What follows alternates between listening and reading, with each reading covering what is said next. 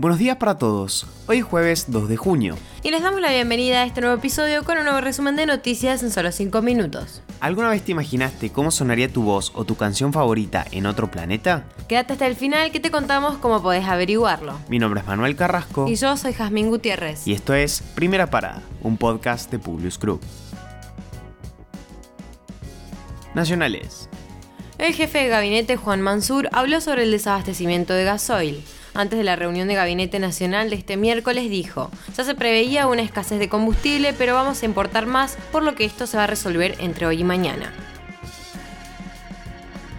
El presidente encabezó el acto por el 77 aniversario del Sindicato de Mecánicos y afines del transporte automotor. En esta ocasión dio un mensaje de unidad para su bloque y entre varias cosas dijo lo siguiente, recordemos que entre nosotros no están los enemigos, los enemigos están allá, son los que sumieron a la Argentina en la desgracia que vimos y recordamos. En el mismo tono de los últimos días, el jefe de Estado advirtió sobre el riesgo de que Juntos por el Cambio regrese al poder y criticó lo que significó su última gestión para la población. El ministro de Turismo y Deportes, Matías Lamens, reveló más detalles de la próxima edición del previaje. Según sus declaraciones, la tercera edición del programa de promoción turística interna será más quirúrgica, ya que no solo se apuntará a aumentar la demanda, sino que ofrecerá un desarrollo de infraestructura turística. Previaje 3 será lanzado en las próximas semanas y apuntará de lleno a las temporadas media y baja. Argentina volverá a producir chapa para la industria naval luego de 50 años sin hacerlos. La producción estará a cargo de Laminados Industriales, una firma santafesina con capacidad para fabricar 200.000 toneladas anuales de chapas laminadas que inició sus actividades en 2008 con una inversión de 50 millones de dólares. Esto permitirá sustituir importaciones en la construcción de barcos y barcazas para Argentina. Internacionales. Después de dos meses se terminó el confinamiento en Shanghái. Las duras restricciones que se impusieron producto de la política de COVID fueron muy criticadas y padecidas por sus habitantes. La mayoría de los 25 millones de habitantes de Shanghái pueden ahora salir libremente de casa, volver al trabajo, utilizar el transporte público y conducir sus autos. Hubo celebraciones y festejos en las calles. De hecho, Shanghai Disneyland, que aún no ha anunciado una fecha de reapertura, transmitió en directo un espectáculo de luces para celebrar el levantamiento del confinamiento de Shanghái. Joe Biden confirmó que Estados Unidos enviará a Ucrania sistemas de misiles avanzados de medio alcance y de alta tecnología.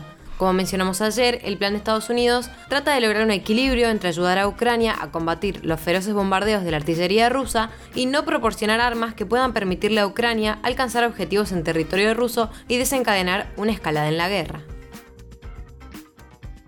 Por su parte, Rusia dijo que crece el riesgo de un enfrentamiento contra Estados Unidos por el envío de los misiles a Ucrania. Aunque no se trata de sistemas de largo alcance, representa un aumento significativo de las capacidades ucranianas. En ese sentido, el portavoz de la presidencia rusa, Dmitry Peskov, acusó a Washington de tensar la situación.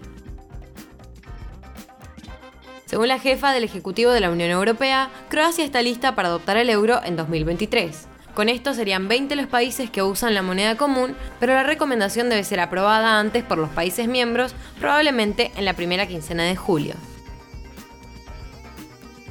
La NASA lanzó una plataforma para probar cómo sería tu voz en Marte. Se trata de Sounds of Mars, una página web donde se podrá escuchar cómo sonarían las voces y sonidos en el planeta rojo. La plataforma permite grabar y descargar los archivos en formato WAV o MP4. En la misma página experimental se encuentran pruebas de cómo suenan otros ruidos, como el trino de los pájaros, el aleteo de un helicóptero, las olas de un océano y hasta la canción Clara de Luna de Claude Debussy. Las conclusiones obtenidas de los estudios sobre la velocidad del sonido en distintos puntos de la galaxia demostraron que de por sí en Marte el sonido viaja a velocidades más lentas, pero particularmente las frecuencias agudas llegan más rápido que las graves, por lo que no podría mantenerse una conversación tal y como lo hacemos en la Tierra. Con esto los despedimos por hoy. Gracias por escucharnos. Te pedimos que compartas nuestro podcast a tus amigos para que podamos seguir creciendo y llevando nuestras noticias a todos. Envíanos tus comentarios o sugerencias en nuestro Instagram, publius-group. Los esperamos mañana en el próximo episodio de Primera Parada. Que tengan un muy buen día.